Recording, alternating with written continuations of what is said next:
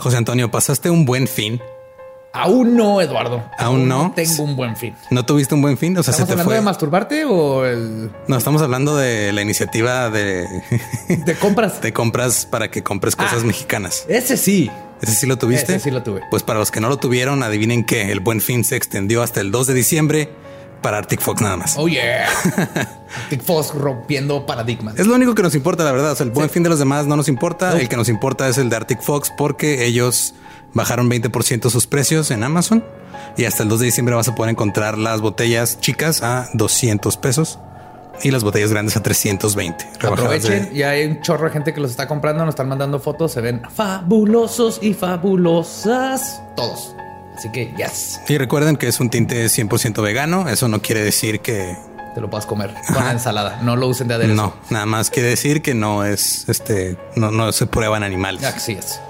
pero no quiere decir que sea Sustituto de las zanahorias. Exacto, sí. Y este hecho totalmente en Estados Unidos. Y si tienen alguna otra pregunta, alguna otra duda, quieren ver más promociones, más cosas, sígalos en sus redes como Arctic Fox México en Facebook y Arctic-Fox-México en Instagram. Y síganos tagueando a ellos y a nosotros cuando pongan sus fotos de sus fabulosos peinados nuevos. Sí.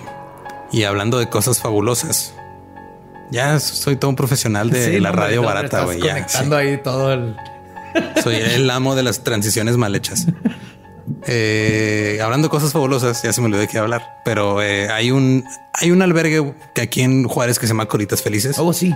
Este que están ahorita haciendo su recolecta de pues cualquier cosa que les sobre o que quieran donarles para pues para ayudarles a tener sus operaciones. Pueden ser camas para perros, cobijas, croquetas. Sí, acuérdense que se- ahí viene el frío, ya empezó y empiezan las llovidas, las nevadas, ahí vienen también. Entonces también si tienen cobijas viejas, almohadas, todo lo que pueda servir para que los perritos estén calientitos, aparte de comida, y suéteres, etcétera, etcétera.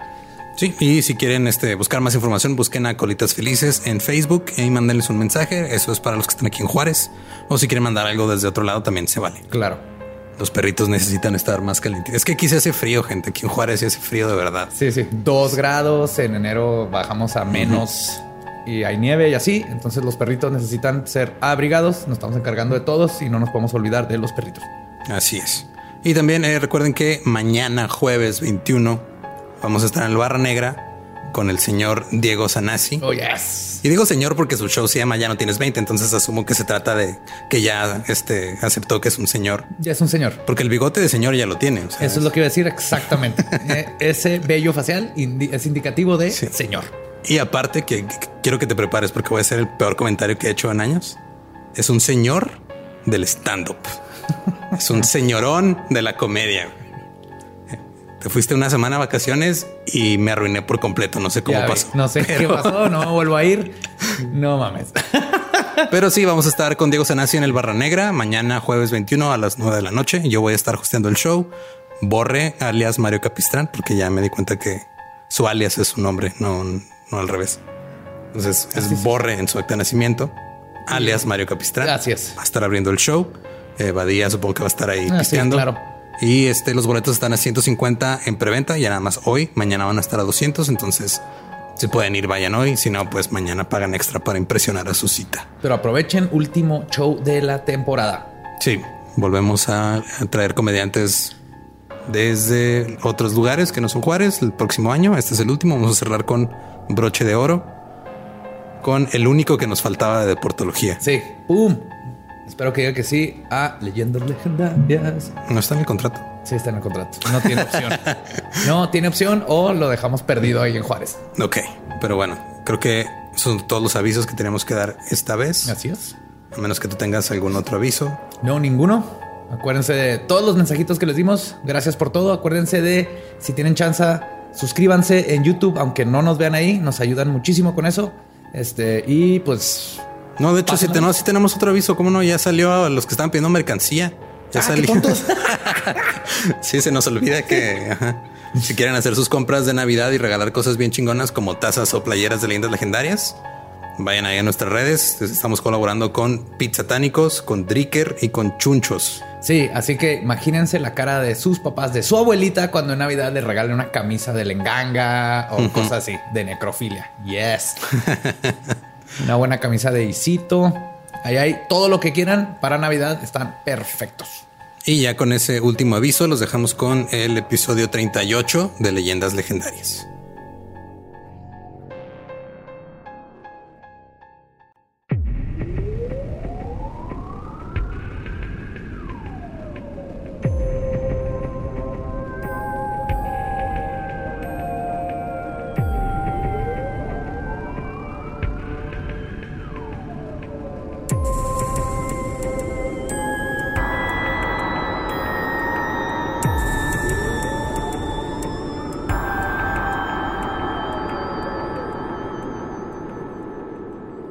Bienvenidos a Leyendas Legendarias, el podcast en donde cada semana yo, José Antonio Badía, le contaré a Eduardo Espinosa y a un invitado especial casos de crimen real, fenómenos paranormales o eventos históricos tan peculiares, notorios y fantásticos que se ganaron el título de Leyendas Legendarias. Y estamos aquí de nuevo en otro miércoles macabroso. Así es, como siempre me acompaña Eduardo Espinosa.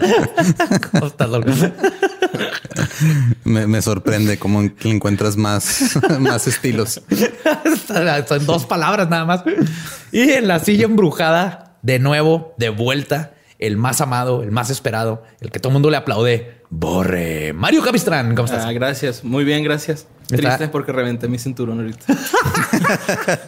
Un gordo ya. Bien, gracias. Pero por eso no lo tenías en un hoyito que menos que el que tenías que tener. ¿Estás seguro que fue tu gordura? No, de hecho le hice uno con un cuchillo y tronó. Y ya te. Tal vez lo que necesitas es un nuevo cinto. Ah, no es que estés gordo, necesitas un cinto nuevo. Yo, por eso compro de esos que son como de, tela, que nada más así tienen dientitos y aprietan, que no tienen hoyitos. Esos de Vans, esos jamás sabes si engordaste o no, güey. Pero se recorren, ¿no? Así como que se van recorriendo. Pues a mí hasta ahorita no me ha pasado eso. Cuando es que yo estoy panzón, güey. Está padre que comiste y se recorre para aclimatar tu nueva panza. O los que eran así de carro, ¿no? O velcro, porque no hay cinturones de velcro. Que sea puro velcro el cinturón.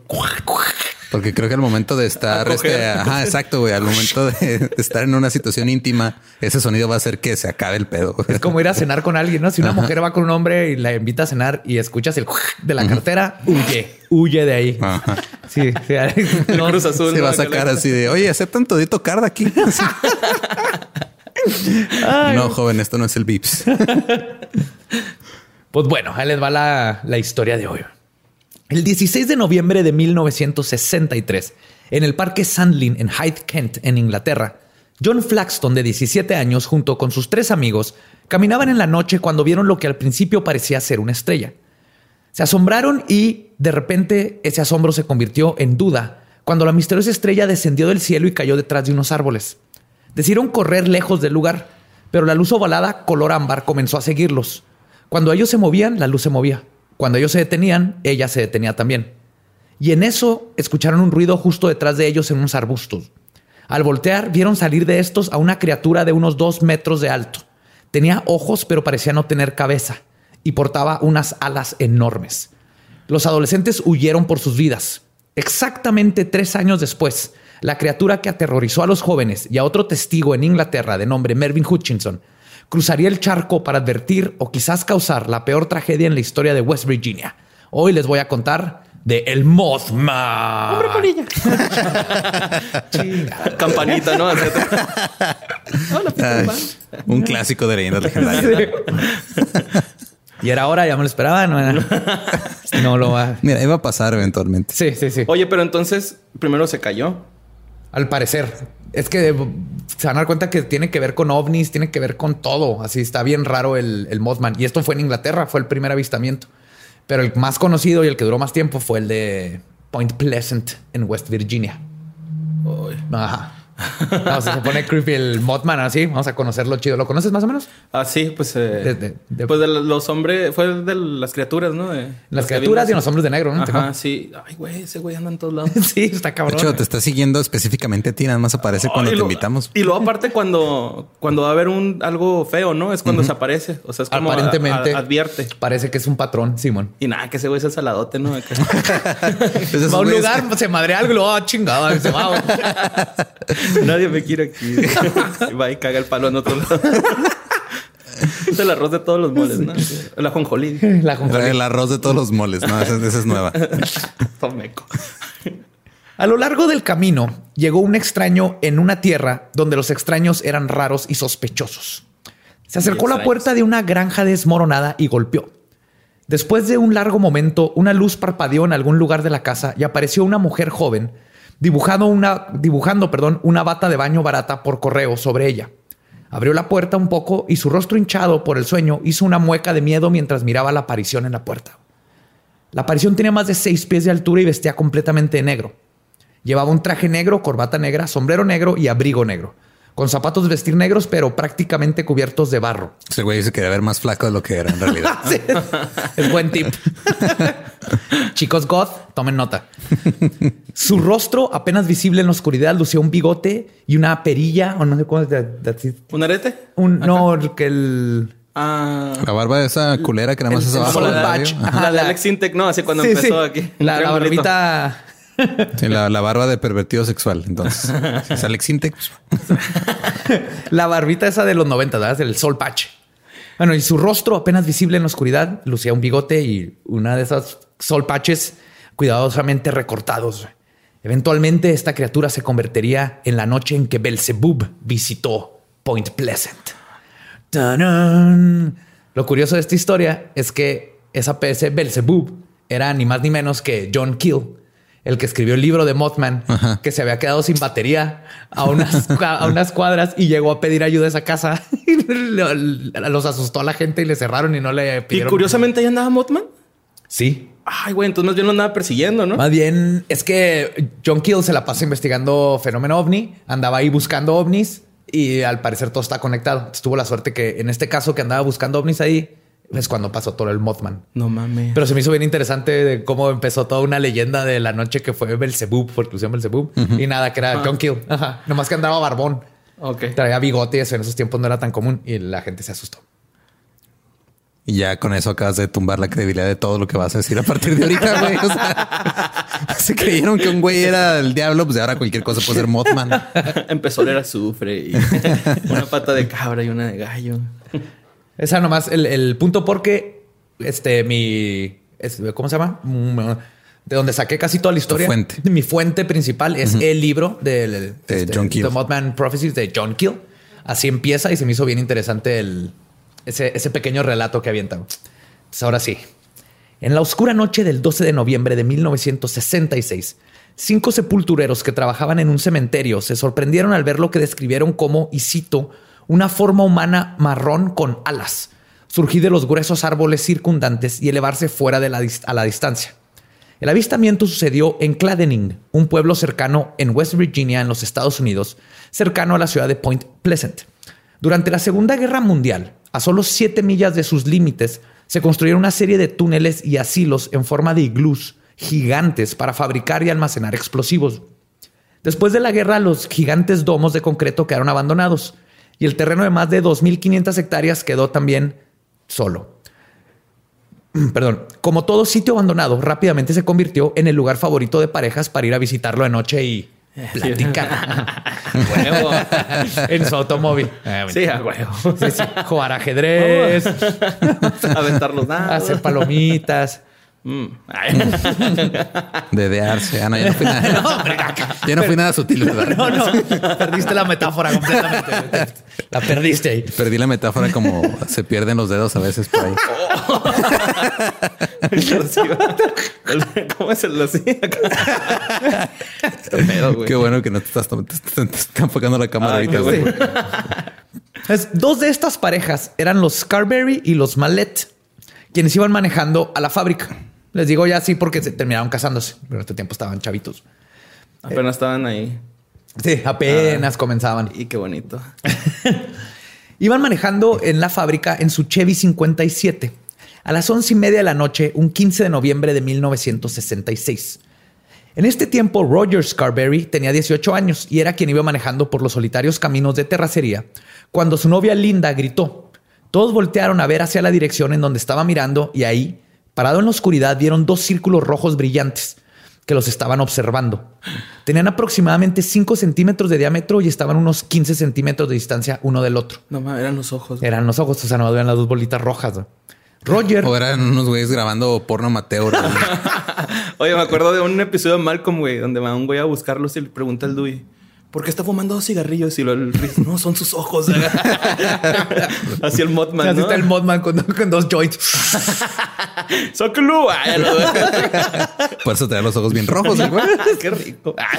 Esta historia me gusta. Sexo, drogas, güey. Ah, bien, ¿verdad? Mothman, o sea, que... Una polilla, ¿qué más puedes pedir, güey? No, estamos- los 60. No nos estamos equivocando, es Motaman. Motaman. ¡Oh, güey!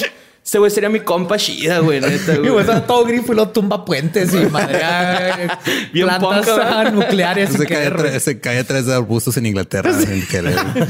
Oye, Eh, luego... compa, ¿tra- ¿Traes agua? ¿Cómo se asusta? güey? un masajito, Oye, queriendo entrar a la orgía, ¿no? Que te ves los chavos ahí, güey. Sea, Roger pisó el freno y en eso todos vieron cómo los dos círculos comenzaron a ondular de un lado a otro y luego brincaron del techo de uno de los edificios y es cuando los jóvenes se percataron de que las esferas rojas eran parte de lo que parecía ser un animal enorme. La criatura medía entre 1,90 y 2 metros. Tenía la figura de un humanoide, pero con la distinción de que contaba con dos enormes alas pegadas a su espalda. Tenía un color grisáceo y sus piernas parecían humanas también. La criatura cayó en el suelo cerca de una de las entradas del edificio. Volteó a ver a los jóvenes con sus ojos hipnóticos y es cuando Steve Mallet gritó, y cito, vámonos de aquí. Sí, güey. dijeron? Sí. Ah, vámonos a la verga, güey. Güey. Y, y el güey haciendo una lámpara chocando, ¿no, güey? ¡Vámonos! Y ese güey acá bien inocente. Pegándose las luces de los faros del carro. ¿no? Ah, Justo antes de llegar a la ruta 62, las dos parejas soltaron otro grito al ver otra criatura, o la misma, que estaba parada sobre una colina justo a la orilla del camino. Cuando pasaron a su costado, la entidad abrió sus enormes alas y voló directo hacia ellos. El viejo Chevy iba a 160 kilómetros por hora. güey. Y es cuando se dieron cuenta que la criatura había bajado de las alturas y ahora estaba justo detrás de ellos. No aleteaba y hacía un ruido parecido al chillido de un ratón gigante. güey. Ay, güey. Y No sí, imagínate ir a mames. 160 y no los dejaba. O sea, iba a 160 también detrás del carro, veían los ojos y no hacía ruido al, al volar. Uy, me imaginé corriendo camadre atrás de y esa cosa volando. La entidad alada lo siguió casi hasta los límites de la ciudad. Roger luego contaría que alcanzó a ver a un perro muerto en el camino, pero que cuando regresaron al día siguiente, al, al día siguiente, el cadáver ya no estaba. Se lo comió. Pues, eh, Se especula porque era un lugar abandonado, no es como que fue alguien a limpiarlo. Entonces, algo que es un dato ahí que, podría servir de algo. Los adolescentes manejaron directo a la oficina del alguacil Millard Halstead. Le contaron lo que había sucedido y Millard, quien conocía a los jóvenes de toda la vida, es un pueblo chiquito, ¿no? no dudó de su historia. Regresó esa noche a investigar, pero no encontró nada. Cuando se disponía a reportarse a la comisaría, la radio que estaba usando de repente lanzó un chillido descrito como un disco que es tocado a alta velocidad y el volumen era tan alto que la conversación se hizo imposible. Ay, no mames, güey. Sí, entonces marcó y una rarísima. ¿no? Se empezó a ir bien culero, no pudo hablar. Y el- Era un disco del morro que se atoró ahí. Alvin y las ardillas, ¿no? El vino y la cerdilla. Alvin, Mothman. Hombre, polilla. A la siguiente mañana, el sheriff George Johnson llamó a una conferencia de prensa sobre lo ocurrido. La prensa entrevistó a las parejas sobre el hombre pájaro y al día siguiente la prensa ya le había puesto nombre. Tomando inspiración de la serie de Batman, que era popular en ese tiempo, lo bautizaron como el Mothman. Pero la de na, na, na, na, na, na, na, na. Mothman. Pero el nombre pájaro es el de Monterrey, ¿no? Es que en Monterrey tienen su propio Mothman. Tienen su Mothman, ¿verdad? Sí. Pero es que sí es la prensa, güey, ¿no? Sí, no, en, Mon- en Monterrey tienen su hombre pájaro, es, es como Mothman, pero con sombrero y le pegan mujeres. y. Ese nombrecillo. No es como Mothman. El chico del pórtico de acá. Ese nombrecillo. Ese criptido sí es peligroso. Cuidado con el, ¿El hombre pájaro de ¿Sí Monterrey. es, sí es Sí. malo? No, quién sabe, pero sí, este, hay, mu- hay muchas leyendas del hombre pájaro de Monterrey. Creo que vive ahí por el cerro de la silla. Ahí, ahí llega y se sienta. Ah. Oye, luego dicen que esos güeyes como que les gustan las cosas brillantes, ¿no? Como que. A los cuervos, o sea, los pájaros. Ah, Ah, Los cuervos sí. Todo el tipo y de. Monterrey, ¿por qué brilla? Sí, pues sí, los regios. Voy, voy a citar a, a mi persona favorita de Monterrey, Cacho Cantú, cuando nos dijo que Monterrey es la Argentina de México. Casi todo el pueblo decidió ir en busca del Mothman.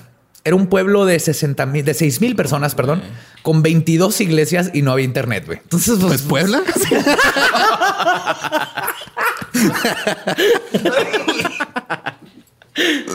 ya nomás aventando mierda lo que sea. no, hombre, todo le va a tocar este. Hoy, hoy- hoy desperté muy culero con los lugares que acabamos de visitar, güey. Se crean, los queremos a todos. De hecho, sí. Pero sí, sí, era un pueblito que pues, se Miren, nota si no, si no los amara, no les diría de cosas, la Sí, verdad. La neta. Pero tú siempre te despiertas así, güey. Sí, ¿verdad? Lo dice como digo, hoy. Ay, sí, hoy desperté más culero que de costumbre, ¿no? Sí. Pues ten- tiene sentido que es un pueblo chiquito para que, o sea, vas y le dices al sheriff que viste una pinche hombre polilla que te persiguió y su reacción es a la Santo". verga, vamos a ver qué pedo. No fue así de que, ay, 22 niños iglesias, pendejos. O sea, me imagino que hay como 50 casas, güey. Sí, sí, sí, está 22 chiquito. iglesias. Pues buscaron a los alrededores de la fábrica de TNT, entre los matorrales, en los lugares de la fábrica que no estaban clausurados, y en eso Mothman apareció de nuevo. Sus dos ojos rojos intensos se vislumbraron en las alturas. Raymond y Victoria Wamsley, quienes viajaban con la señora Marcela Bennett y su bebé Tina, lograron verlo perfectamente. El cuerpo humanoide, sus piernas de persona y sus enormes alas. Curiosamente, ellos eran de las pocas personas que no estaban buscando a la criatura. Iban de pasada a visitar a Ralph Thomases, un amigo de ellos que vivía en las cercanías de la planta de TNT. Vivía en una casa camper. Cuando arribaron a casa de sus amigos, sus tres hijos les informaron que sus padres no estaban. Después de platicar un poco con ellos, decidieron regresar a casa. Mientras caminaban hacia el auto, podían escuchar los balazos a la distancia provenientes de la fábrica abandonada. O sea, le estaban tirando al Mothman. Sí, güey. Ah, pinche raza, güey. Son neta. gringos, güey. Ese, ese güey nomás está echando un gallito ahí, güey. Y van y lo agarran a cuetazos. Estos Ciudad llegan- Juárez o qué pedo, güey. Sí, estos llegábamos como pinche gringo con pistola. Ay, no. Pues es que así son, güey. los, así son los gringos. Es, ah, mira, algo nuevo. Hay que dispararle. sí. güey, Mothman. No sé qué es, pero hay que matarlo. Oyeron, escucharon los, los balazos a distancia, pero sin prestarles atención continuaron hacia su auto. Cuando dos ojos rojos se levantaron de atrás del mismo, el Mothman había caído del cielo haciendo un aterrizaje superhéroe. O sea, que cae, lo, Sí, acá, cayó, bonito. pum, quedó atrás del carro y luego se empezó a levantar poco a poco. Ya erecto, abrió las alas. No, pues. No sé- No mames. No saben cuánto, cuánto pensé en En poner poner. esa palabra porque sabía que iba a pasar esto. Podría ser ya- es la ya- palabra correcta. Maduren, caballeros, maduren. El güey así bien venudo, ¿no? Así, escupiendo. Sí. Pero le pega las lámparas con su pene. Sí, Oye, oye, y el otro ojo ya nomás le veo uno. El cíclope. Pudiste haber dicho erguido. Ya. haber dicho. Ya erguido. Parado. No te quedas parado también. Pero bueno, ya de pie. Sí, ya, ya de pie abrió sus alas y todos entraron en pánico. La señora Bennett estaba tan aterrorizada que se le cayó su bebé al suelo, güey. A la chinga al bebé. No, se le cayó y se quedó ahí parada. güey. Sabía lo que había pasado, pero no, no podía reaccionar al estar hipnotizada con los dos ojos rojos que la observaban. O sea, este güey tiene ese poder de Sí, Ah, to- cabrón. todo el mundo describe Ok. que cuando lo ves te quedas, a- estás aterrorizado, pero no puedes correr, no puedes dejar de ver los ojos. Te quedas así como mesmerizado. Como hipnotizado. polilla con luz. Como polilla con luz, ándale, exactamente. Pues Raymond fue el primero que pudo como reaccionar, tomó al bebé y apresuró a las mujeres a que corrieran a la casa donde se encerraron. Mientras Raymond hablaba a la policía, las aterrorizadas mujeres y los niños escucharon los pasos lentos de Mothman subiendo el porche de la casa. Y luego vieron sus enormes ojos rojos observándolos por una de las ventanas. Y se fue así en varias ventanas, güey, asomándose, güey. No mames, güey, Qué pedo. Ahora sí que bueno que les están disparando en el otro lado, ¿no? No, güey. Por eso fue, güey, porque le dispararon, güey. Si a mí me disparan, yo también voy y no te creas así. No, pero sí está bien muere. creepy. Esta, te- imagínate ver esta cosa así, como Sí, casi la- oscura, Asomándose. Ajá, pegada a la ventana, asomándose. Después de varios minutos. Ahora de- entiendo a mi vecina, güey, cuando me le viendo por la ventana. Ah, ya no es cierto. No, no es cierto, güey. No tengo vecinas. Era mi Síguele. vecino. Ah, Sígale, doña Claudia. Soy el Mothman, no pasa nada. Doña Claudia, es una viejita. Con tus dos cigarros. Torteando. Soy el, soy el hombre polilla, el hombre polilla. No le diga a mi mamá. Después de varios minutos de pánico intenso, escucharon el Mothman aletear y desaparecer. Cuando la policía arribó, ya no encontraron al intruso. Al día siguiente, del otro lado del río Ohio, justo al lado opuesto de la fábrica de TNT, Una maestra de música, Roy Gross, se asomó por la ventana de su cocina y vio dos enormes ojos rojos sobrevolando su jardín. Esa tarde, un niño de 17 años conducía por la ruta 7, no lejos a la casa de la señora Gross en Cheshire, Ohio, cuando un pájaro enorme se lanzó de repente hacia su automóvil y lo persiguió durante un kilómetro y medio. Pero no era Mothman, sí era un pájaro. Era Mothman, pero él Ah. lo describió como un pájaro enorme. Un, pájaro enorme erecto se me fue encima. Con Ah. unos huevotes. y esta es la historia de Jeffrey Epstein. Jeffrey Epstein no se suicidó, gente. Ajá, no se suicidó. El día 18, dos bomberos de Point Pleasant, Paul Yoder y Benjamin Eno- Enox, estaban en el área de la fábrica de TNT cuando encontraron un pájaro gigante con grandes ojos rojos. Definitivamente fue un pájaro, dijeron. Pero, y cito, era enorme. Nunca habíamos visto algo así. Entonces, como que tenían la duda, ¿no? O sea, sabían así que, pues, tiene alas, tiene que ser un pájaro, güey, pero qué pedo con los Me- ojos y. ¿Cómo se llama? el- sí, de hecho, hay, porque hay, hay un cóndor así que está enorme, ¿no? Sí, es un águila. Se llama águila. Ay, güey, la he visto, güey, pero tiene así que hasta como Goliat, un copetito. ¿no? ¿No es el águila Goliat? No sé, güey, pero sí Pero es, hay varios, es un águila. Hay, hay varias, hay águila. un cóndor que tiene alas como de tres metros. Ajá. Güey, no mames. Hay águilas, creo que es la animales. Goliat, y luego hay otro pájaro tan enorme. Pero. Pregonero. de- Se me hace que es pregonero. ¿Pregonero? güey. Creo que sí. No te creas, no me hagas caso, güey. Luego me van a reventar. pero ninguno de esos tiene ojos rojos ni piernas. Ajá. Me, causa mucho, me causa mucha eh, curiosidad, güey, así haber escuchado las alas del Mothman. Si escucha o como, no sé, me causa así. Cuando dicen que cuando vuela no, no hace ruido, pero cuando volaba, que ahorita lo voy a mencionar, volaba directamente para arriba. ¿Sabes, O sea, estaba ¿sabes para cuál sería la, la manera así, o sea, en la que todo lo imponente del Botman sería la verga? ¿Cómo? Se leteara como colibrí, güey. y así las que gritaron prepolillo como Pokémon. ¿Puedes prender la luz? No lo quiero molestar, nomás quiero que prenda la luz de afuera. Por favor, señora. Todos ahora estaban viendo al Mothman o al pájaro, o lo que ellos creían que era un pájaro. Se reportaron avistamientos en los condados de Mason, Lincoln, Logan, Kanawha y Nicholas. La gente viajaba durante cientos de millas para sentarse en el área de la fábrica abandonada toda la noche con la esperanza de ver a la criatura. Ah, lo que es no tener nada que hacer. Ah, güey, yo hubiera hecho eso. Ahorita me dicen que salió Mothman el- en donde sea y yo voy, güey. Los que tuvieron la mala suerte de verlo juraron que nunca quisieron volver a verlo. Verlo evocaba terrores indescriptibles. Al igual que los platillos voladores, se deleitaba persiguiendo autos. Un hábito muy poco parecido a un pájaro. Y parecía tener una inclinación por asustar a las mujeres que estaban menstruando. Varias de las que, la- que lo vieron después, porque John Keel fue el que sacó estos patrones, que también descubrió que muchos de los avistamientos del tipo cercano tienen que ver con mujeres que están menstruando. Entonces hay ahí algún patrón. Qué raro, ¿no? A lo Es mejor muy es el mismo rojo de la sangre, es el rojo de sus ojos. No, aparte hace bien para la piel, ¿no? La, menstruación, la sangre menstrual. Yo había leído, no es chiste. Te lo deja bien lisito. El hockey, haz de Ok. cuenta, güey.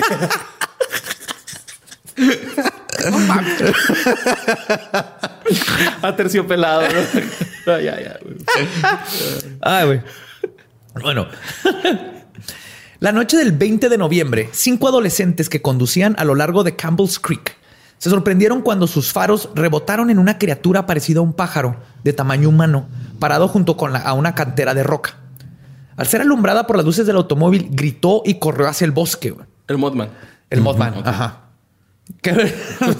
No, pues los niños también. Yo te hubiera corrido, güey. Y cito. Nadie nos cree porque somos adolescentes, pero fue realmente aterrador, testificó Brenda Jones de Point Lick. Si nadie me entiende. Pero yo lo vi. Ah, mamá, pues que llegué tarde porque estaba el Mothman, mamá. No es una fase, sí lo vi. Unos días después, un anciano hombre de negocios salió a su jardín delantero en la noche para ver por qué su perro ladraba tanto y se topó cara a cara con una criatura gris de más de dos metros de altura con ojos llameantes. Permaneció paralizado durante varios minutos sin darse cuenta del paso del tiempo. De repente, la criatura voló y el señor logró salir de su trance. Pero las visitas del Mothman no eran lo, lo único forteano que estaba sucediendo en Point Pleasant durante este tiempo. Una multitud de avistamientos de ovnis fueron reportados. Incluso el proyecto Blue Book este, estuvo involucrado y John A. Keel, reconocido experto de ovnis y los fenómenos ultranormales, y quien escribió sobre este incidente estaba en la ciudad justo por esa razón. Además de que 12 días antes del primer avistamiento sucedido, sucedió el peculiar caso de la visita de Ingrid Cold a Woodrow Derenberger. ¿Se acuerdan? Ingrid Cold el tipo que lo que iba en su carro y lo para un, un este como una criatura y le da un que está así sonriendo y le da un papel Ah, sí, en, ajá. en hombres de negro Sí, sí. Ah, ya, ya, ya, Simón. y que le dice que es de, una, de otra galaxia y que le pregunta cosas y todo Ajá, eso. sí. Fue aquí en West Virginia, bien cerquitas de donde pasó de Mothman. No, sí. 12, de- 12 días antes. Algo bien cabrón estaba pasando alrededor de todo esto. Que bien curioso porque West Virginia, toda esta área, estaba leyendo que los nativos no se acercan.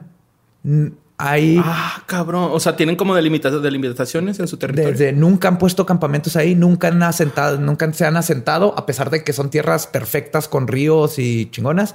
Pero todo el mundo dice, los nativos dicen a la verga todo ese espacio. güey. No, no van. Y hay, y hay unas, la- como los montes piramidales que son de Norteamérica, que son más como de tierra, no de piedra. Hay varios, pero los mismos nativos dicen, esos tienen miles de años antes que nosotros. nosotros Nosotros, no vamos. fuimos y Ajá. nosotros no vamos ahí.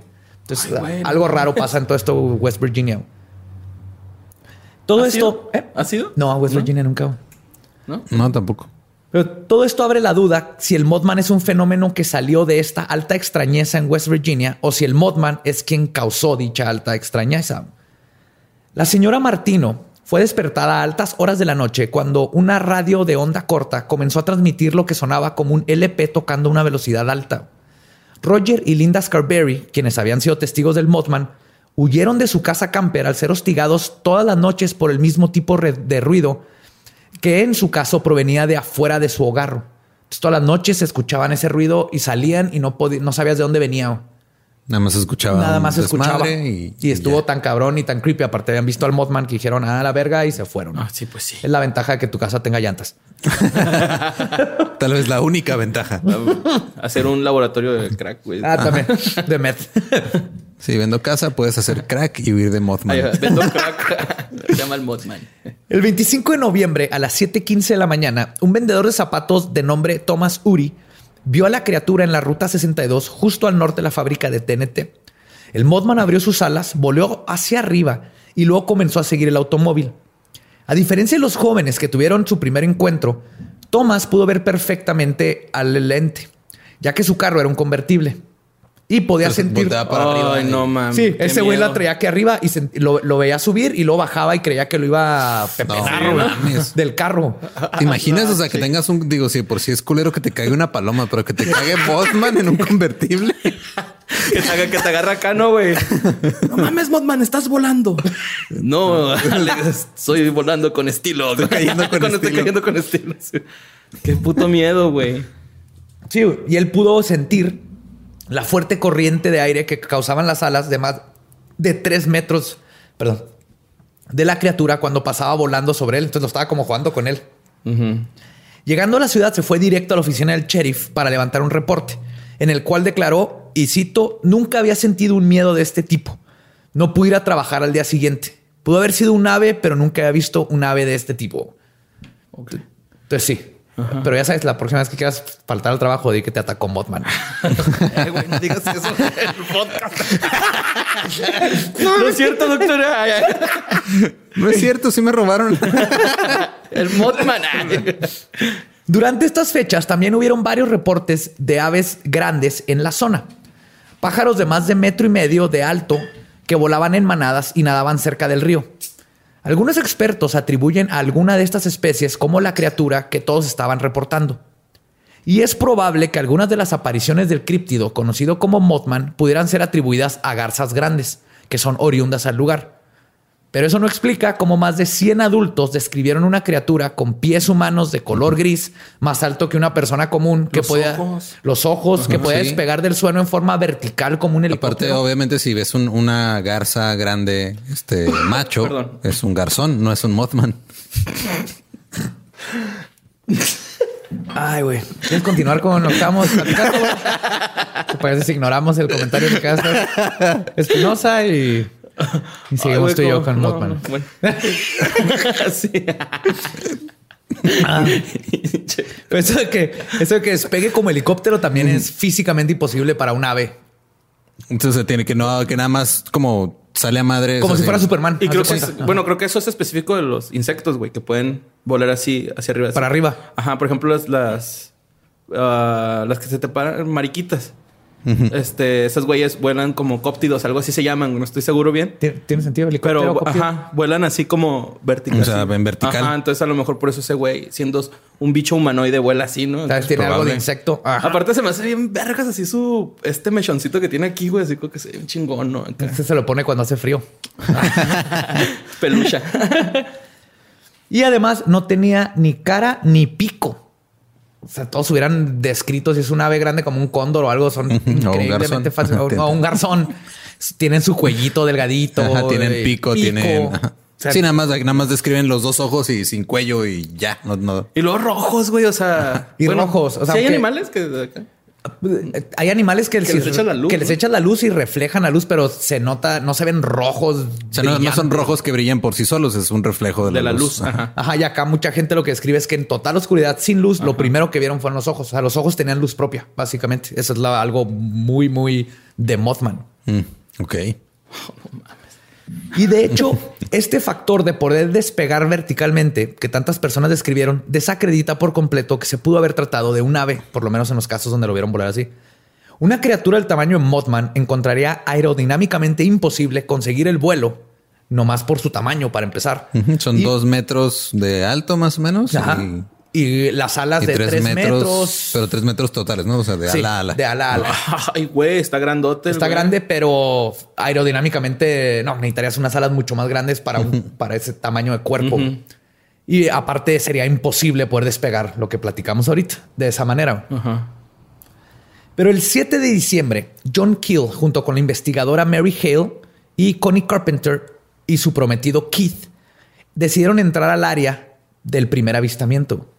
Armados solo con linternas, se internaron en los oscuros y abandonados pasillos de la antigua fábrica de TNT. El lugar se encontraba misteriosamente silencioso. Ni siquiera el sonido de palomas podía ser escuchado. Después de unas horas de investigar y convencidos de que el lugar estaba completamente abandonado, decidieron proseguir hacia la salida. Cuando Connie pasó por la primer puerta a lo que los llevaba al último cuarto donde se encontraba la puerta que daba hacia el exterior, es entonces cuando escucharon. Un grito horripilante salió de la boca de Connie. Esos ojos, aquí está. La histeria total se apoderó de ella y disolvió cualquier semblanza de tranquilidad que había mostrado minutos atrás. Dos ojos rojos los vi en la pared de ahí atrás, dijo Connie. Cuando la lograron sacar del lugar, Kill volvió a entrar al lugar, pero no encontró nada. La sacaron, le dieron un tampón. Espéranos aquí afuera. Ah, Ahorita ya nada, no dejar nada. Sí. Ah, ya te bajo. Ok.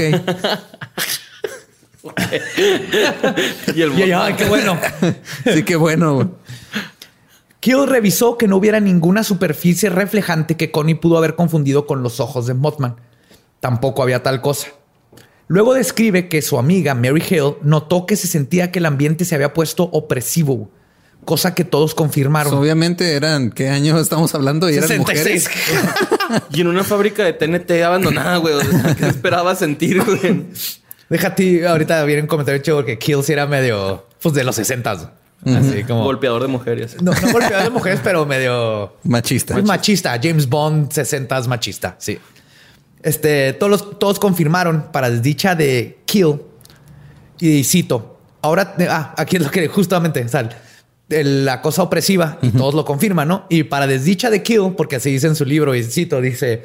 Ahora teníamos a dos mujeres histéricas en nuestras manos.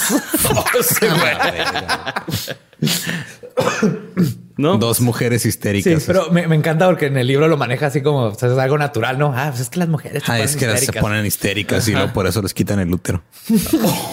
No, eh, eh, o sea, ¿sabes que por eso se llama histerectomía, güey? No. Cuando les quitan la matriz. Ajá. Ah, Porque no, no sabía. antes la- los ginecólogos, de hecho, antes este, los ginecólogos usaban juguetes sexuales para darles orgasmos a las mujeres porque decían que con eso se les bajaba la histeria y para quitárselas por completo les quitaban la matriz. Anche jale Es que, la, Con un gancho acá. No es que la histeria era un padecimiento médico. Ya. Sí, o sea, te, decían, esta mujer sufre de histeria y hay, que curarla de histeria. Llámela al borre. Gordito, güey, así, güey.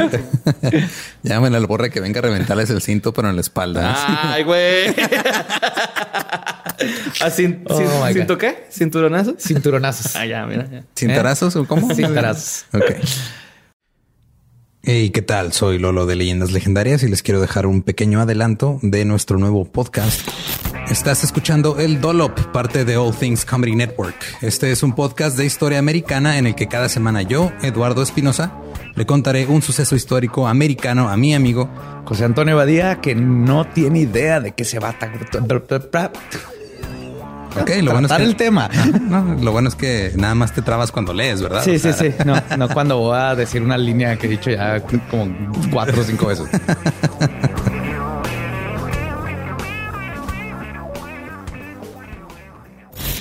De joven comenzó a trabajar en barcos y en 1816 fue capturado por el pirata Jean Lafitte en la costa sur de Texas. Güey, ese será mi sueño. Ok, top uno, que me secuestren este, extraterrestres. Número dos, tiene que ser que me secuestren piratas.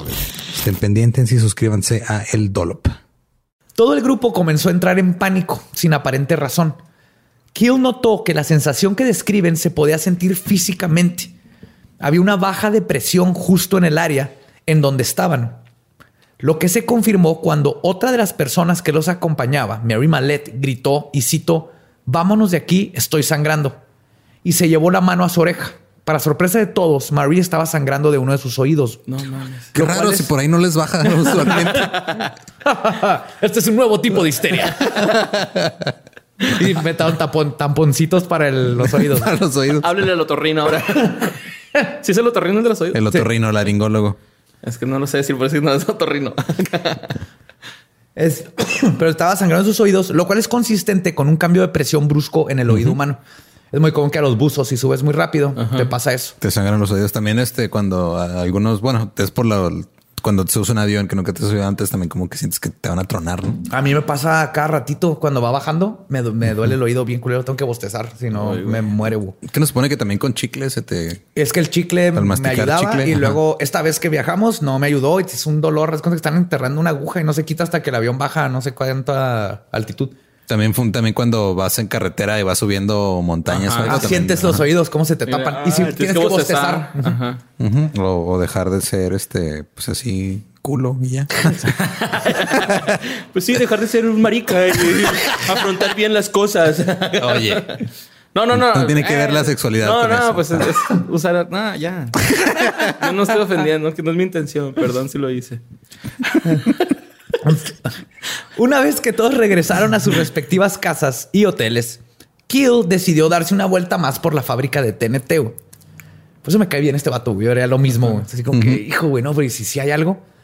Cuando estaba pasando por un punto específico del camino junto a la fábrica, sintió un miedo acogedor que no se podía explicar. Escalofríos corrieron por todo su cuerpo y los vellos de sus brazos se erizaron. En cuanto pasó ese pedazo de camino, el sentimiento desapareció por completo. Entonces decidió detener su auto y regresar a ese punto, pero a pie. En cuanto llegó a ese punto, la sensación de terror puro se apoderó de su cuerpo.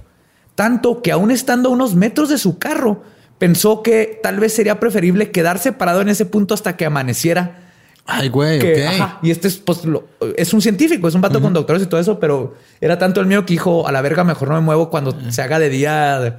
Así de cabrón estaba. güey. No, man, pinches huevotes, güey, ese güey. Sí, toda esa área estaba extrañamente quieta, nomás donde sentía el, el miedo. No habían ruidos naturales, ni viento, ni siquiera se escuchaba el ruido de los grillos que permeaban todas las noches de Point Pleasant. Finalmente logró convencerse de que esta no era una buena idea, quedarse ahí parado, A huevo. y teorizó que la sensación que estaba sintiendo podría estar siendo causada por un haz de ondas ultra o infrasónicas. Ah, esos güeyes hacen esa mamá, ¿no? Lo- las polillas, güey. Ah, Oh. ¿Cómo? Sí, ¿no? Acá. Algo tienen que ver acá con las ondas o frecuencias, los güeyes.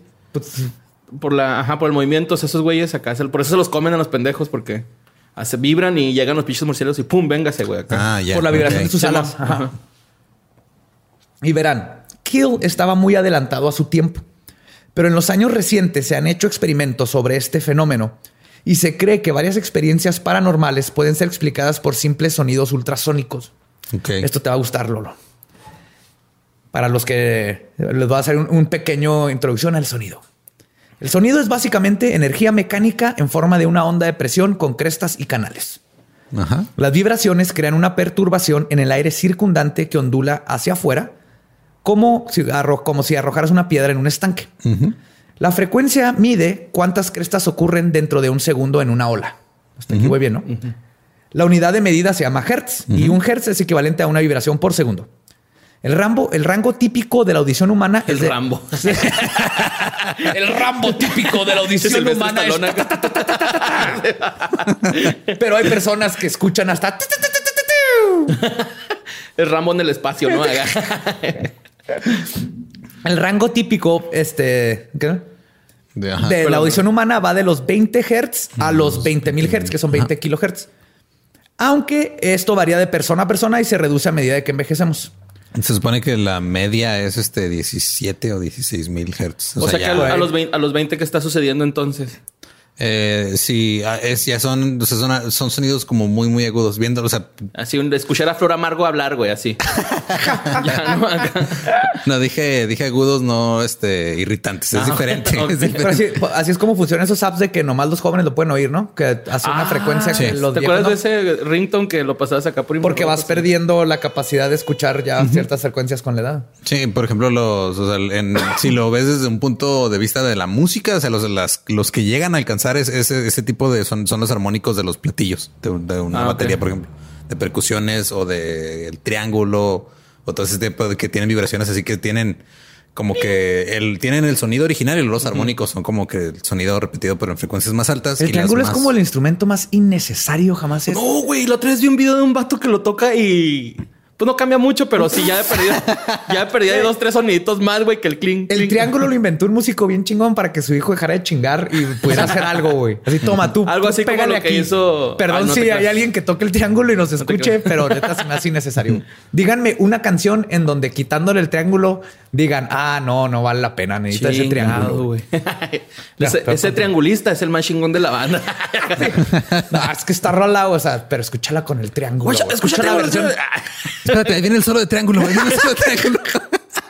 Eh, güey, ya oíste Stairway to Heaven, pero con triángulo.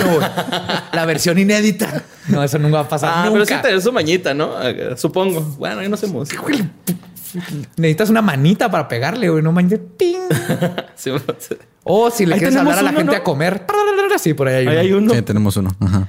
Pero bueno, bajo condiciones ideales de laboratorio, algunas personas pueden captar sonidos tan bajos como 12 Hz. Bien dentro del rango del infrasonido.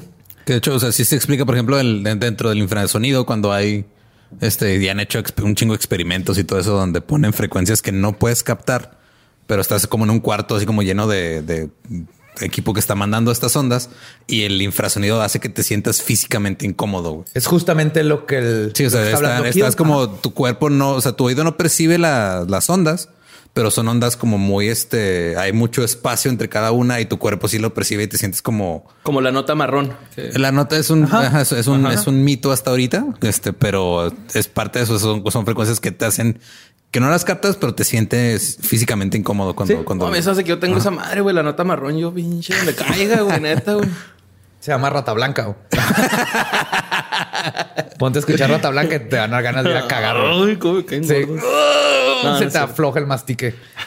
Y justo lo que estás no diciendo, incluso cuando no escuchamos conscientemente tales sonidos, pueden inducir sentimientos de ansiedad, especialmente intensidades más altas. La conexión contemporánea con este fenómeno y el de los fantasmas lo hizo el científico británico Vic Tandy en el 2000, que, o sea, ya científicamente, pero John Kill, Sí. este libro lo escribió. Que también es un truco que usan los cineastas, sobre todo en películas de terror, de que ponen a Mm. veces sonidos así muy, muy, muy de, o sea, de frecuencias muy, muy bajas durante todo, todas las, casi, casi todas las ciertas escenas. Ah, ok. Y luego de repente las quitan para que se quede como un silencio así más cabrón que el Mm, silencio que percibías ya, originalmente. y hacen así es como van manipulándote para que te asustes, no nada más visualmente, sino también Sí, con. no, con los audios. Pues es que de ajá. hecho el cine de terror es to- totalmente eso, ¿no? El audio, güey, es el que te. Sí, es como el- cuando vieron la el ejecutivo que vio Halloween sin el soundtrack y que dijo qué chingados es esto. Y luego ya Tiburón. el Carpenter. soundtrack y Tiburón de- con el soundtrack se salvó porque Sí. no parecía tiburón. No. De hecho, hay un. hay- no te creas, ya me estoy haciendo el- No, pues Vic notó que una noche, mientras estaba en el laboratorio, los cabellos en la parte de atrás de su cuello se erizaron. Un terror lo acogió y luego vio una sombra por la orilla de su ojo. Al día siguiente notó que el extractor de laboratorio estaba vibrando, pero no producía sonido.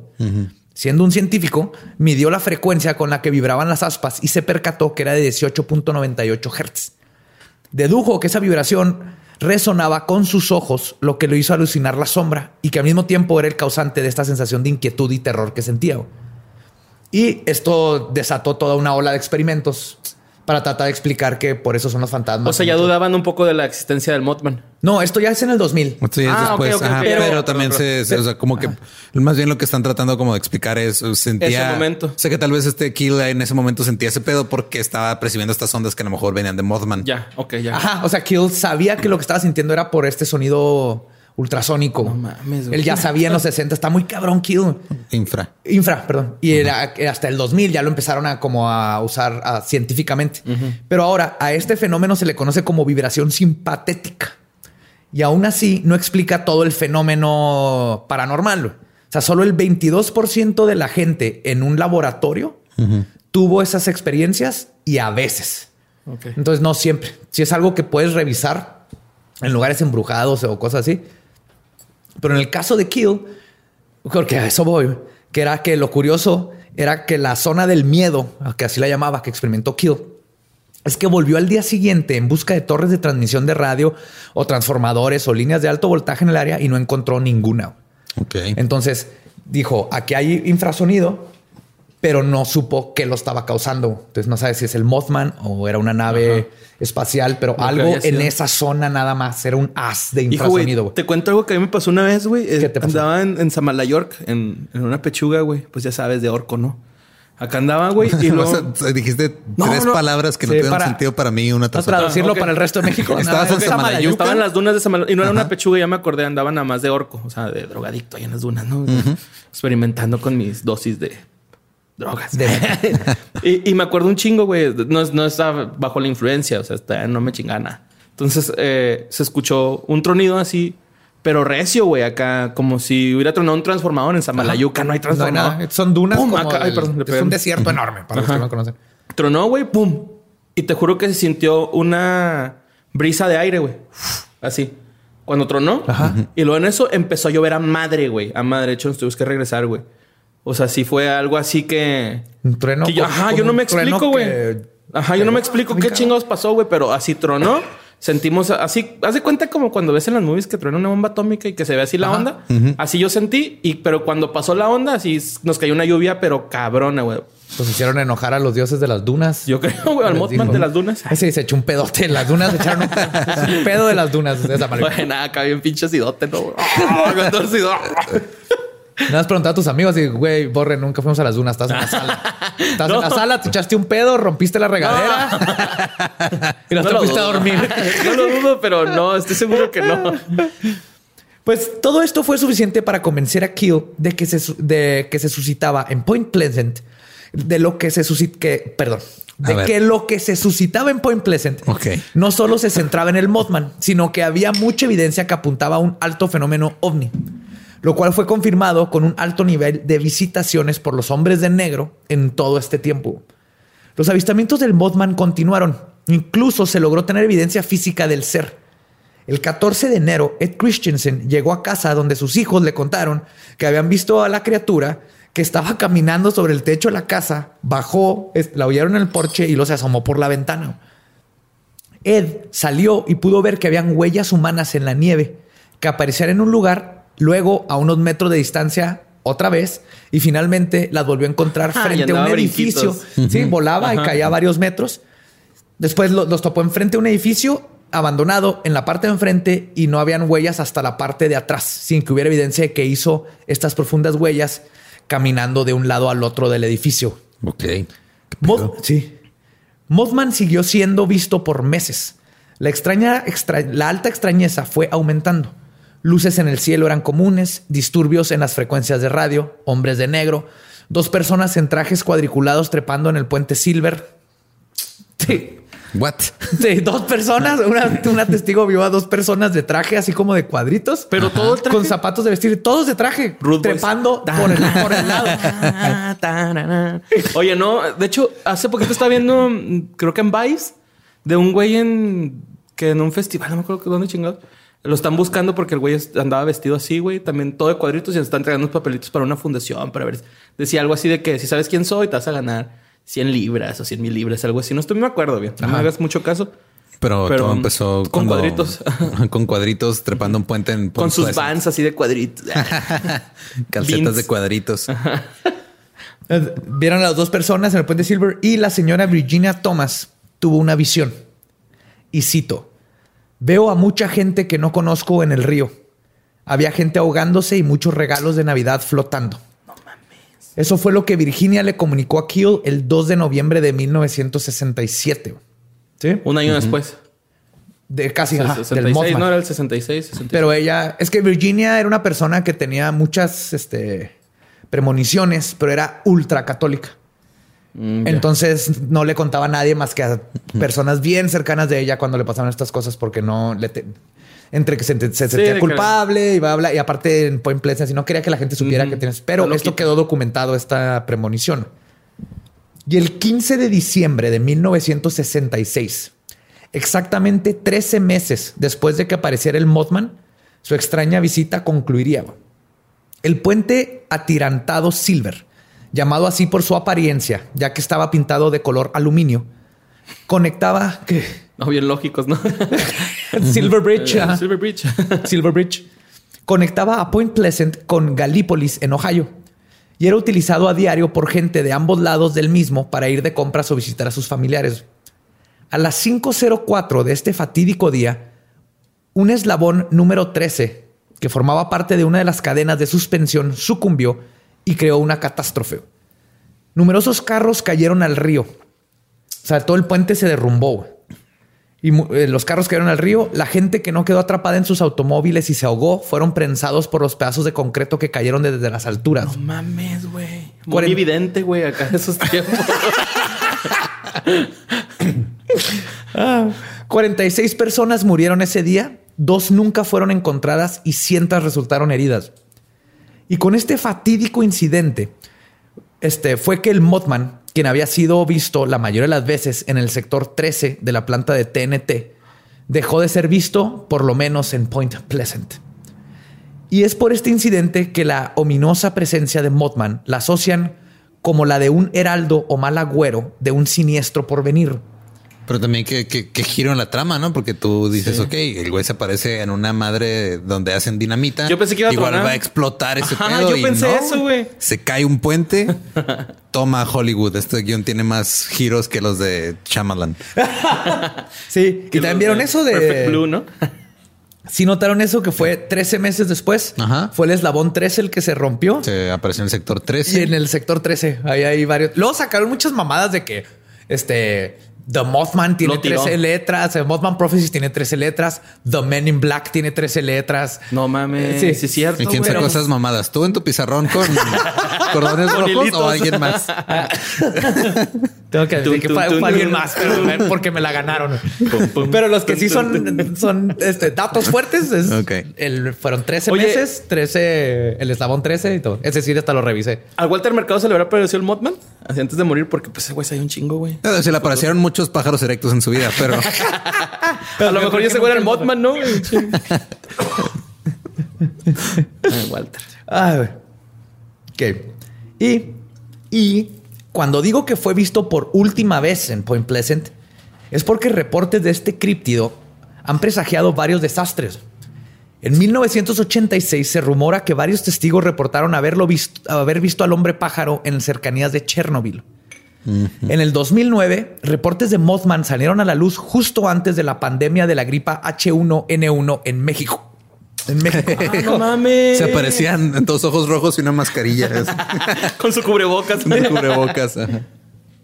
En el 2011 fue visto de nuevo justo antes de la falla del reactor nuclear en Fukushima, en Japón. Ok. Y nada más en este año, más de 13 casos alrededor de Chicago, comenzaron a ser reportados. Los más recientes fueron hechos en octubre. Ok, entonces algo va a pasar en 13 meses. Algo En está pasando en Chicago entra. bien No, cabrón. Algo está pasando en Chicago. No se apareció antes del, del incendio de Chicago, pero ahora sí llegó. Ahora sí llegó. Y de hecho hay uno en- en el 69 que está en cabrón porque es una señora que reportó que llegó el Mothman y se llevó a su hijo, o sea, cayó, agarró al niño Ah, y se cabrón. lo llevó y lo regresó horas después. O sea, volvió a caer el niño y el niño dijo que se lo llevó un hombre pájaro gigante con ojos rojos. Ay, soy un pervertido. Dijiste 69 y pensé en otras. Enfócate, enfócate, Sí. borre. Pero entonces el, el morro regresó con su jefita. Sí, él regresó al niño y el niño dijo Es que es, es chido, güey. El Mothman es, es vergas, güey. Es, es buen pedo, Sí, ¿no? hasta O sea, aquí es banda.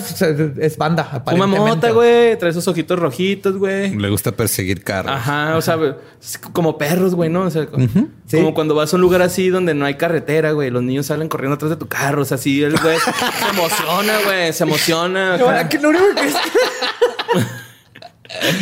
O sea, el, está persiguiendo el Mothman es chida, güey. Es, es chida. No, es quiere que le prendas la luz, güey. Pero es que sí, es que, güey, porque está tan grande, güey, que no mames, o sea. Es el pedo. Creo que el, Que no la nos gente deje- le tenemos miedo cuando nomás es así de... Puede prender la luz, le prendes y no... Ajá, no, y es que yo creo que ese es el, el miedo que le ocasiona a la gente tan cabrón, ¿no? O sea, estamos acostumbrados pues a ver humanoides normales, güey. No, un pinche hombre polilla. Humanoides normales. que es un humanoide normal? Pues de esos, güey, que andan ahí en la calle todos los días, o sea, trabajando. Sin- y sin acá, alas. sin alas. Sin alas. Yo, yo, yo, yo pondría que humanoide normal. A lo mejor alas. con los ojos rojos, pero no de que es hombre polilla. Pero de que están, este, como, como dice Coselis, ¿no? ¿Con los su ojos, monita? Con los ojos rojos de que está inhalando una estopa. ¿Qué es estopita, güey? Estopita. Ay, coquito. Y hay muchos misterios que rodean al misterioso Mothman. Pero uno de los más grandes es precisamente qué o quién es. Y nada más y nada menos que John Keel tiene una teoría al respecto. En su libro The Eight Tower, teoriza que esta que sería la octava torre. Eh, Habla sobre el espectro del ultraespectro. Consíganlo, está maravilloso. Teoriza que estas criaturas pueden ser, y cito, es probable que sean distorsiones de nuestra realidad, insertadas en nuestra continuidad de espacio y tiempo por las fuerzas del superespectro. Podrían ser entidades compuestas de átomos altamente condensados, como los del plutonio, que vibran en otra frecuencia. Y como las criaturas con este tipo de masa, que viven en el superespectro, o sea, fuera del espectro de luz que podemos ver, pueden alterar sus frecuencias, entonces pueden moverse a través del espectro electromagnético, algo que las culturas antiguas llamaban transmogrificación. La transma- transmogrificación de la materia es lo que hacían los alquimistas, por ejemplo, Ok. que es mover las moléculas Sí, de un para objeto convertirlo a otro. convertirlo a otro. Por su consistencia atómica tan condensada de estas criaturas, al igual que la del plutonio, sería altamente inestable. Y quizás por eso estas entidades tienen que alimentarse ya sea de algo físico, como lo que vemos en las mutilaciones de ganado, o de algo psíquico o energético, como emociones fuertes, para poder mantener estable su composición atómica, como lo que vemos con los hombres de negro. Ok. ¿Sí? Y así es como pueden seguir existiendo dentro de nuestro plano visible de la realidad. Entonces son criaturas ultradimensionales, nomás viven en otra frecuencia que no podemos ver.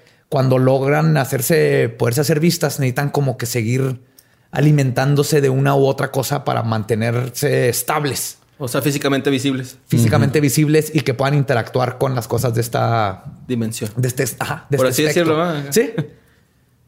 Y para concluir nuestra investigación sobre el Mothman, los dejo con otra gran cita de Kill. Y cito. Hemos llegado al punto en donde la pregunta sobre todos estos seres no es ¿podrían existir estas cosas? La verdadera pregunta es ¿qué son Más bien. estas cosas? Sí, güey. Pinche Kid Richards. Ay, Todo este momento, todo este momento está pensando en Kid Richards, güey, la neta, güey. Hijo, güey, trae un ver que hubiera sido Kid Richards ahí viendo al Mothman. en viaje. Sí, Fuck ya. The fuck out of here. Prendiendo su negándose heroína ahí en la No, fábrica de TNT. güey. Inhalando heroína. Digo, TNT, güey. Cerillo. Ey, yo ahorita sé qué pedo, güey. No me inyecto mi heroína, cabrón. Y ahorita te digo cómo está el pedo con el Mothman. Ay, güey, Mothman me cae chido, pero a la vez me da miedo, güey, porque qué, qué- qué pirata que se ha visto cuando hay accidentes tan cabrones, ¿no? Sí, eso pero es lo que me da culo, güey.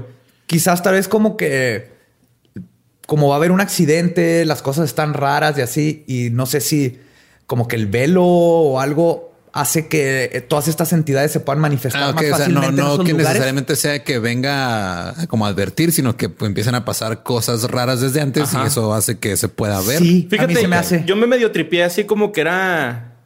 Siento, pues es que son. No sé si vayan paralelamente, pero puede ser acá que vayan un poquito más adelantados y ese güey, como que cuando me va a empezar, ah, como que cambia su pinche composición atómica y luego ya acá avisa. No te creas, güey, estoy en un viaje acá muy loco, pero es que me, me, me truena la mente. después, siento que después de eso que me acabas de decir, voy a escuchar un tronido y va a empezar a llover adentro. No, es que sí, sí me causa mucho ruido, güey. El Mothman, la neta, güey, acá. Se me hace pirata ese güey. Está muy chido. Y aparte, lo aquí lo curioso es que el- o sea, criaturas aladas ha habido en todas las culturas. Y criaturas así, humanoides con, Con alas. Con alas. Este, el- y el- en, los, en los nativos americanos tienen un chido. Está el Güey, me Thunderbird. acabo de dar cuenta de algo, güey. ¿Qué? Tenía alas y se le parecía a las mujeres que menstruaban, güey. Mothman es un cótex, güey.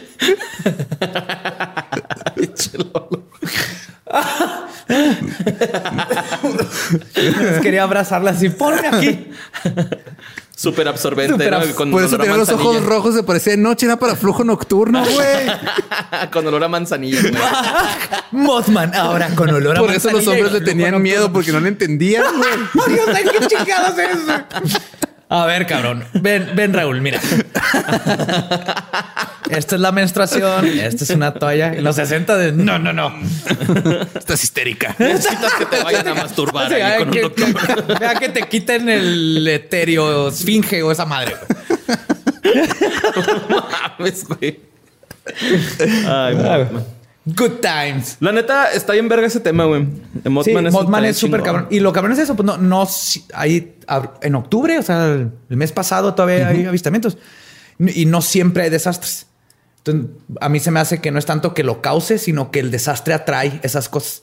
Si vemos el tiempo como se maneja, que no hay este, Sí, que no es lineal. no es lineal. Entonces, algo tan cabrón como Fukushima o Chernobyl, pues ahí está y sigue pasando, ¿no? Tiene, tiene una repercusión hacia el pasado y al presente. Entonces, toda esa energía de lo que va a pasar tal vez abre las puertas a que se manifiesten estas cosas raras.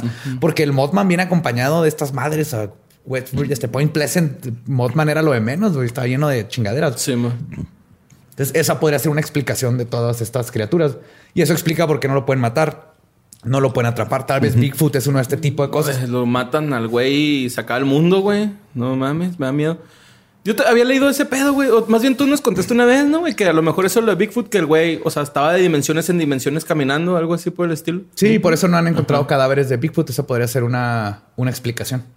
A lo mejor se los lleva Mothman. Ah, y se los come. Oh, que sean amigos. Ah. Que lo- los Bigfoot tienen a Mothman así en jaulitas con otros canarios. y les cantan de, en la mañana.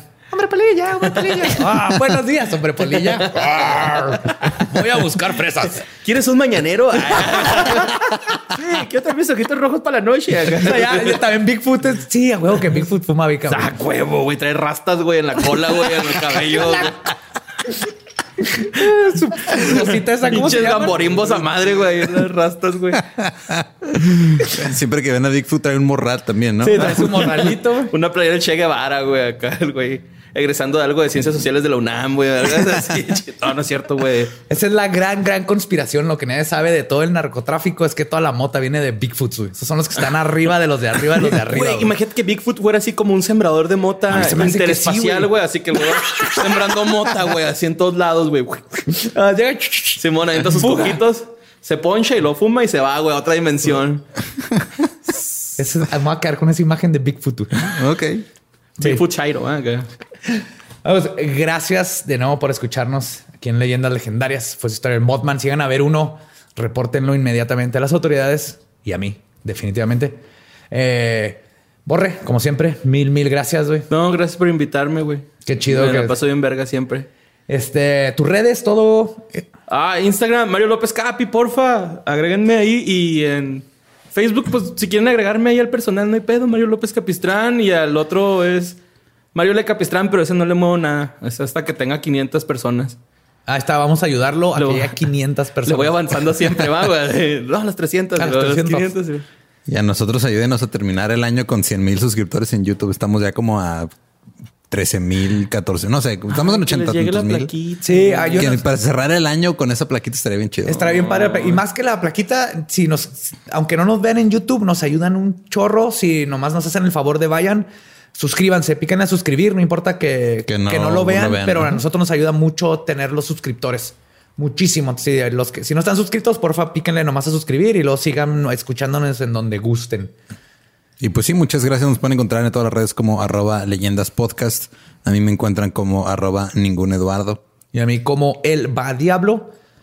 Creo que eso es todo lo de hoy. ¿Algún otro mensaje que les quiera dar sobre Nada, Qué bueno que ya están acá en Juárez y espero que Modman no se nos aparezca en mucho tiempo. O sí. Bigfoot sí. Bigfoot sí. Para que nos role una semilla.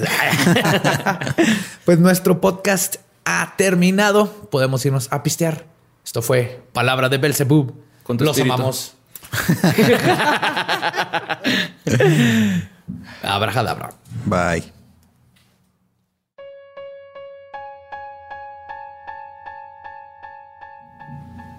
Eduardo, en lo que estuve fuera de la ciudad, te quería preguntar, ¿fuiste al del río? Um, mm, y si sí, ¿qué me trajiste? Um, mm. Espero que algo no perecedero. Uh, perecedero. Perecedero. perecedero. Me encontré un juego de cartas de Plaza Sésamo con sílabas que te pueden funcionar tal vez. Están ahí en la nueva sección de juguetes y, regalos para Navidad. Entonces, espero que te sirva. Sí, de juguetitos y todo. Hasta eso puedes encontrar. Hasta eso puedes, puedes ir a comprar regalos para Navidad en Del Río y una botella para aguantar la Navidad en familia. Exacto. Entonces recuerden, si tus amigos fueron al del río, ¿qué te trajeron? ¿Qué te trajeron? Así, depende de lo que te trajeron, es el regalo que les vas a dar o lo que no les vas a dar esta Navidad. Fechas, fechas de Navidad. Ya va a ser Navidad, qué pedo. se acabó el año. Se fue Halloween de volada. Y ya viene Navidad y lo año nuevo y lo valió madre otro año. Sí, sí sé cómo funciona el tiempo. pero gracias por la explicación. Yo también creí que sabía cómo funciona, pero se está moviendo muy rápido, Eduardo. Está moviéndose muy, muy rápido. Hace como dos meses llegamos en enero, ¿no? Un pedo así. Sí. Es más, yo ya cumplo un año que me sacaron la vesícula.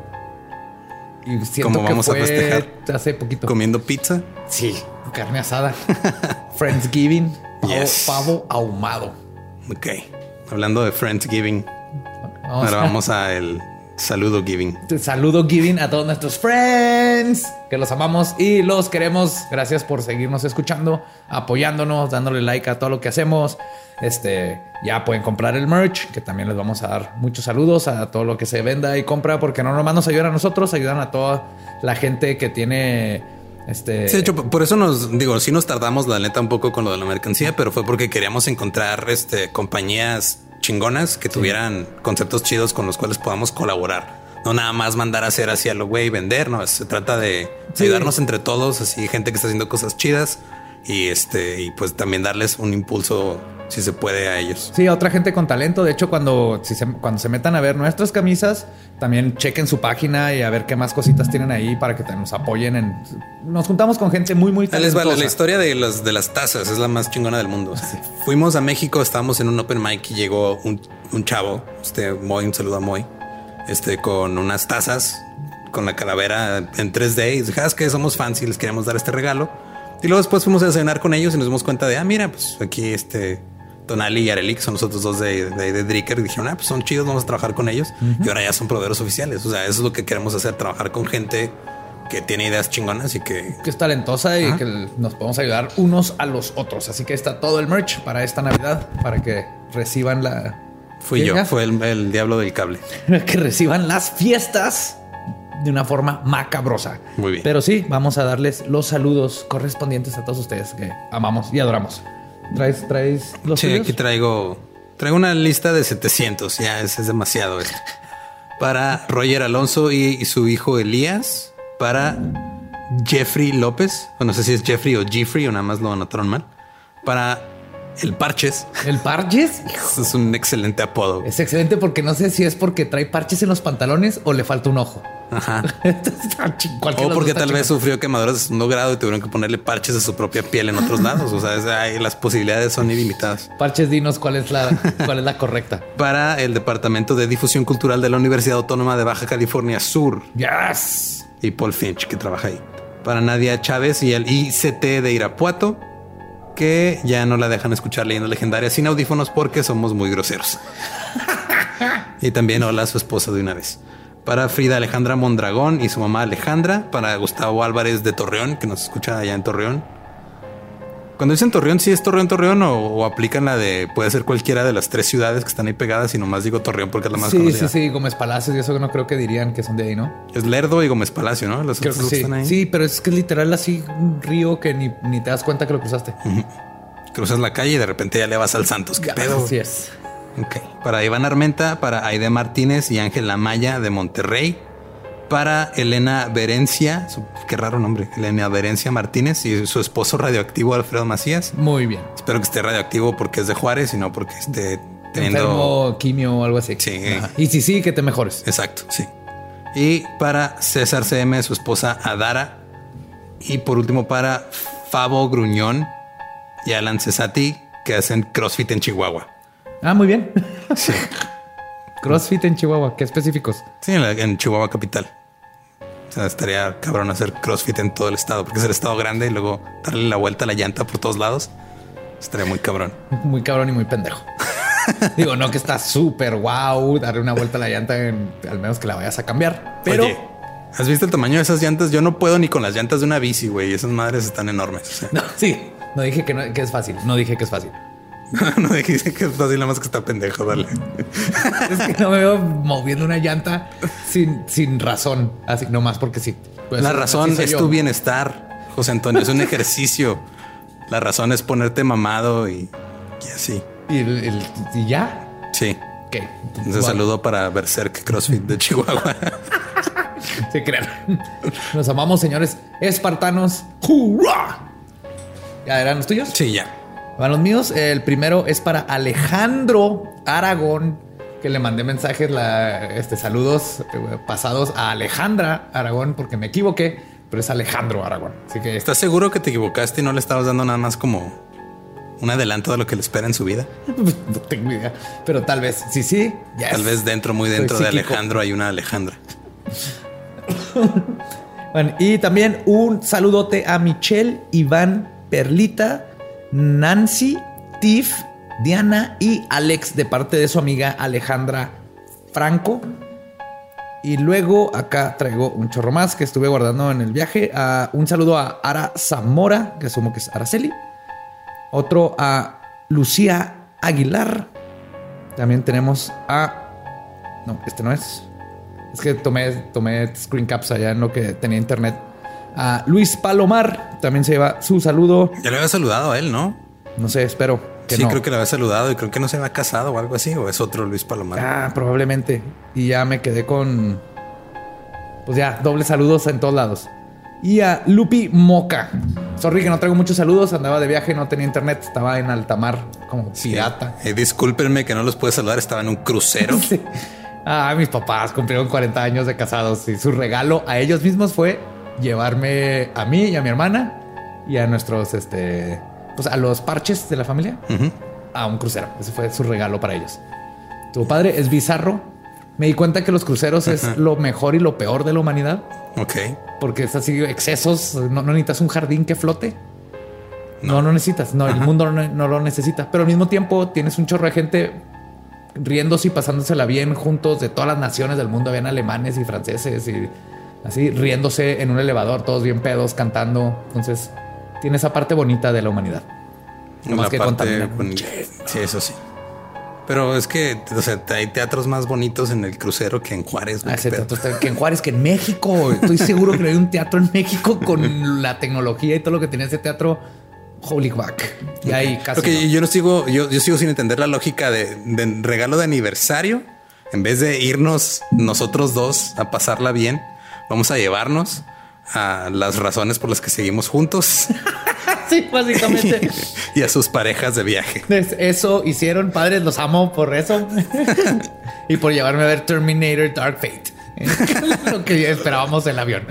Estuvo ok, espérense que estén para bajarse. Que mejor vayan a ver Doctor Sleep, eso sí está chido. Sí, Doctor Sleep. Y si no están viendo The Mandalorian, oh my God. Eso es así. Yes, Star Wars is back. ¿Qué estamos haciendo? Estamos bajando el, la chamba Covarrubias y Cine y Alcohol, ¿no? Ah, sí, perdón. No, perdón, perdón, Coba.